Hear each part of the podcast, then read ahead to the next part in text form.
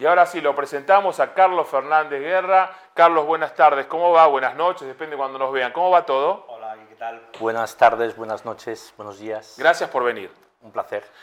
Te disfruté como participante de un desayuno de networking en una empresa de, educación y también de, de medios de comunicación, en el que hablaban del poder de las redes sociales para comunicar. Y lo que me llamó la atención es que todos los invitados, o ninguno de los invitados, tenían menos de 35, 40, 45, eran todos más 40. Y a veces creen que las redes sociales son patrimonio de los muy jóvenes. ¿Podemos los que tenemos más de aspirar a manejar bien una red social como herramienta de negocio, de, mm, de comunicación, de marca? ¿Se puede hacer? No solo se puede, sino se debe.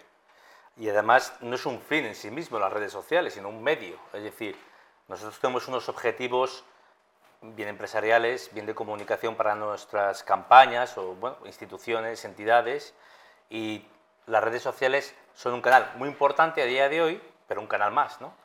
El resto de canales son igualmente importantes y siempre lo han sido, pero ya no son suficientes y van perdiendo audiencia, ende, van perdiendo también influencia. Nosotros perseguimos esa audiencia y a donde vayan esa influencia para cumplir nuestros objetivos, tanto comerciales como de comunicación, y debemos perseguir los canales donde están. Las redes sociales y el mundo digital, pues cada día es muchísimo más que otros medios y no nos queda otro remedio más que, eh, en primer lugar, adaptarnos, integrarnos ¿no? y conocerlos. ¿no? Y eso implica un esfuerzo enorme por parte de todas las entidades, por parte de las empresas, pero también es una grandísima oportunidad de adaptar y conseguir los resultados con una audiencia masiva. Ahora, cuando yo estudiaba periodismo hablábamos de la agenda setting, y antes también, ¿no? Eh, la agenda setting supuestamente la marcaban los medios de comunicación, los medios de prensa. Con las redes sociales, ¿quién marca esa agenda? ¿Se va detrás de lo que sucede en las redes? ¿Alguien marca la agenda de las redes? Hoy vamos a hablar de China, por ejemplo. China tiene un control muy fuerte sobre las redes sociales.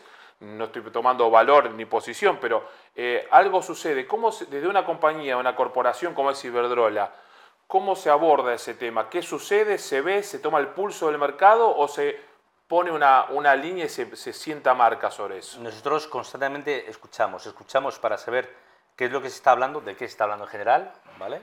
De qué se está hablando en nuestro sector, qué es lo que interesa a la gente, ¿vale? ¿Dónde está la gente?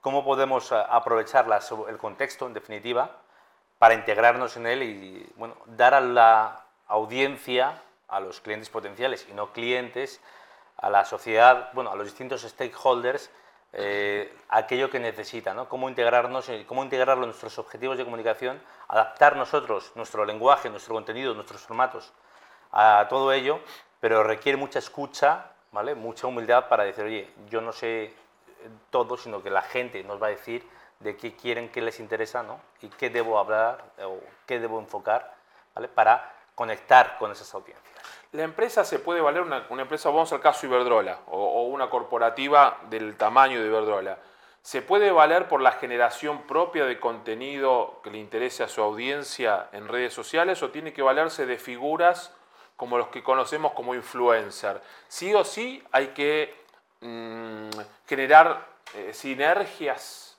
con los influencers o no? Yo más bien me atrevería a decir que por un lado ambas cosas son necesarias, ¿vale? Y es jugar con eh, esa cuestión sin olvidar de que el contenido en sí mismo pues vale muy poco. Lo que necesitamos es que ese contenido llegue a una audiencia, conecte con esa audiencia, impacte, ¿vale? Y consiga el objetivo. Pero todo el canal no vale nada hacer un contenido que llega a muy muy poca gente, ¿no? Y que no, encima no sabe transmitir o no logra el objetivo. Esto implica un esfuerzo enorme, eh, persecución de audiencias, como te decía, para conseguir esa influencia y esa credibilidad o esa reputación no se consigue tanto si lo decimos nosotros como si lo dicen otros. Y eso es evidente. ¿no? Eh, siempre hemos, nos hemos eh, apalancado, por decirlo de una forma, en medios de comunicación, los profesionales de la comunicación, en los medios porque transmitía mucha credibilidad, no solamente mucha audiencia, mucha llegada, sino también mucha confianza, eh, generaba reputación ¿no? y nos ayudaba mucho en nuestros objetivos. Y el problema es que tenemos que asumir que se ha dispersado absolutamente y que tenemos que perseguir otras formas, ¿no? otros canales para conectar eh, con nuestros clientes, con nuestros stakeholders ¿no? y conseguir nuestros objetivos de comunicación. ¿Siempre se persigue la cantidad en la comunicación o a veces se puede percibir la calidad sin importar tanto la cantidad de impactos que tenga esa comunicación. En una época, yo estoy nostálgico hoy, este, existía la gerencia de relaciones institucionales, donde lo que importaba era la marca, la empresa como tal, no la masividad.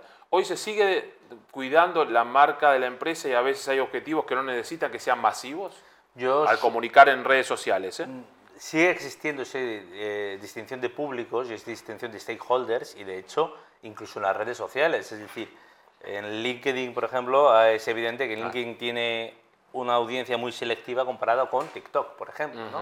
Lenguajes totalmente distintos, contenidos totalmente distintos, ¿no? Y nos permite o nos exige eh, tener un lenguaje totalmente distinto y un formato muy distinto para uno y para otro.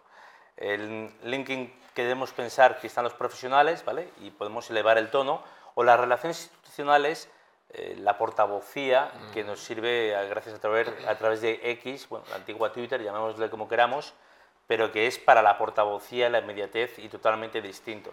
Yo creo que es muy importante sabernos adaptar, saber entender cuáles son nuestras necesidades, ¿vale? Y que para un público y para otro son totalmente distintos. Para hacer el lobby, por decirlo de una forma, para llegar a un público muy selecto, hay determinados canales y en cambio para una audiencia masiva esos no nos van a bastar y vamos a tener que adaptarnos pues a Instagram, a TikTok, a YouTube, ¿no? a esos formatos audiovisuales, incluso a memes si hiciera falta. En el fondo es hacer un esfuerzo de comunicación que es adaptación constante y eso implica también impactar, no solamente dejar absolutamente plano, no solamente dar un contenido sin más o una información, sino intentar influir, ser útil, ¿no? convencer, vender quien necesite de ello. A ver, eh, cuéntame un día de trabajo en tu equipo cuando tienen que lanzar una información para que impacte de manera masiva, efectiva, que llegue el mensaje en la multiplicidad de plataformas y tipos de redes sociales. ¿Qué tienes? ¿Un encargado de cada plataforma? ¿Vienes con una idea y dice, eh, transfórmela al lenguaje de cada uno? ¿Cómo, cómo es ese, ese detrás de escena en tu oficina o en tu equipo de trabajo? Hombre, nosotros trabajamos con, por un lado, la capacidad de reacción, ¿vale? Es muy importante ser ágil y capaz de adaptarnos al contexto. Ahí está el olfato periodístico. Absolutamente, y, preparar. Pero luego también la preparación a largo plazo implica, somos un equipo de seis personas, hay distintas especializaciones, pero todos tienen que saber hacer de casi todo. ¿Vale? ¿Y por qué? Porque en el fondo a día de hoy es mucho más multitask que antiguamente, que uno se dedicaba al vídeo, otro a la imagen a otro las audiencias, otro al contenido, y a día de hoy todos tenemos que saber hacer más o menos todo, mm. pero con especializaciones, por supuesto. Hay responsables de determinadas áreas, pero todos debemos saber hacer. ¿no? La estrategia es largo plazista implica escuchar muchísimo, tanto internamente las necesidades, ¿vale? las oportunidades fuera, buscarlas, y buscar audiencias, buscar posibles influencers, eh, decir cuál es el mejor mensaje a trasladar adaptado a cada canal, preparar ese contenido, preparar campaña si fuera oportuno, ¿no? Todo lo que puede ser preparado mejor, pero sabiendo que en redes sociales, desgraciadamente, no se puede planificar con demasiado tiempo porque todo cambia. ¿Se puede eh, instalar un influencer, es decir, buscar a alguien de aceptación en la sociedad que tal vez no esté instalado como influencer y ustedes lo detecten y dicen, podría ser el, portavoz en redes sociales de nuestro mensaje sutilmente. ¿Han instalado en algunos mensajes influencers que no se tenían como tal o no se percibían como tal y en definitiva sutilmente lo son? Hemos, por un lado, tenemos grandes embajadores dentro de la casa, ¿vale? Y por otro lado, influencers en los cuales coincidimos o coinciden con nuestros valores, tiene una audiencia relevante y tiene una influencia en los aspectos en los cuales nos sentimos cómodos. Es decir, no nos vale cualquier influencer, no nos vale cualquier contenido tampoco y tenemos que hacer un breve, un breve estudio, ¿vale? De, oye, ¿es idóneo? ¿Se adapta a nuestra circunstancia? ¿Hay riesgos, no?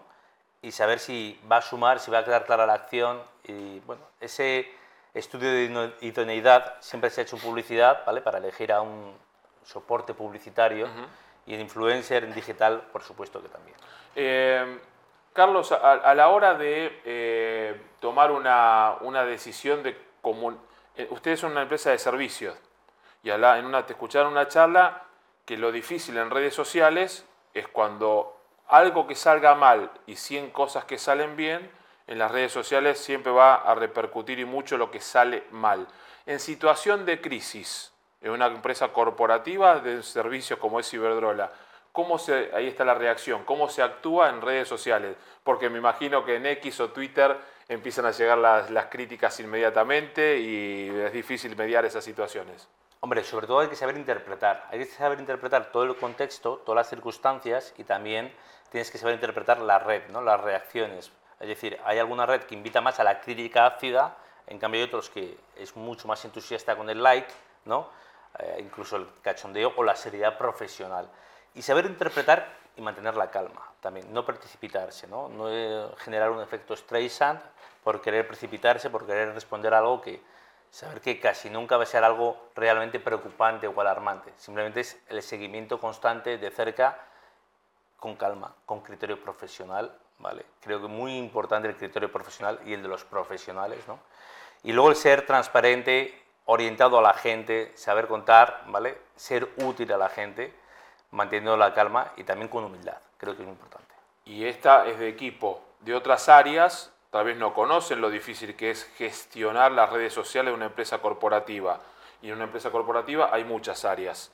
Cuando sucede algo, una crisis, y tienes que manejarla, y tú dices, calma, ver cómo evoluciona, y, das una receta de tranquilidad y no eh, impacto y reacción.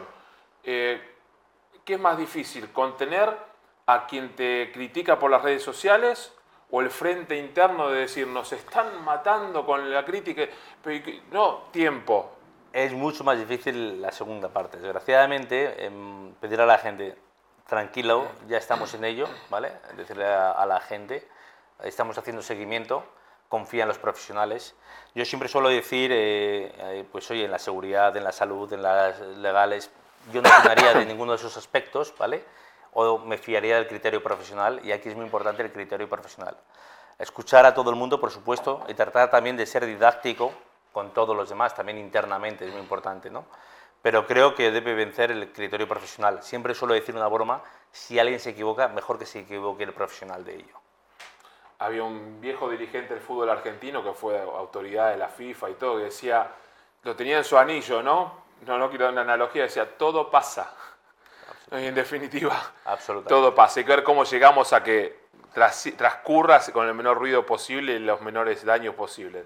Eh, Carlos, para finalizar, para quienes estén viendo en este momento, una pequeña empresa, un emprendedor, una persona de más 40, eh, que, o, hay gente que tiene mucho dinero, grandes empresas que dicen, no, no, yo en redes sociales no. ¿no? Eh, ¿Por qué tienen que estar sí o sí en las redes sociales y un consejo de 20 segundos para gestionarlas? Vale, en primer lugar, yo no sé si tienen que estar todos en redes sociales, pero sí todos tienen que hacer un análisis detallado de potencial y de riesgos, ¿vale? un análisis DAFO en definitiva, de estar o no estar en qué redes sociales o en el ámbito digital, una comunicación digital. Luego creo muy importante el criterio profesional, ¿no?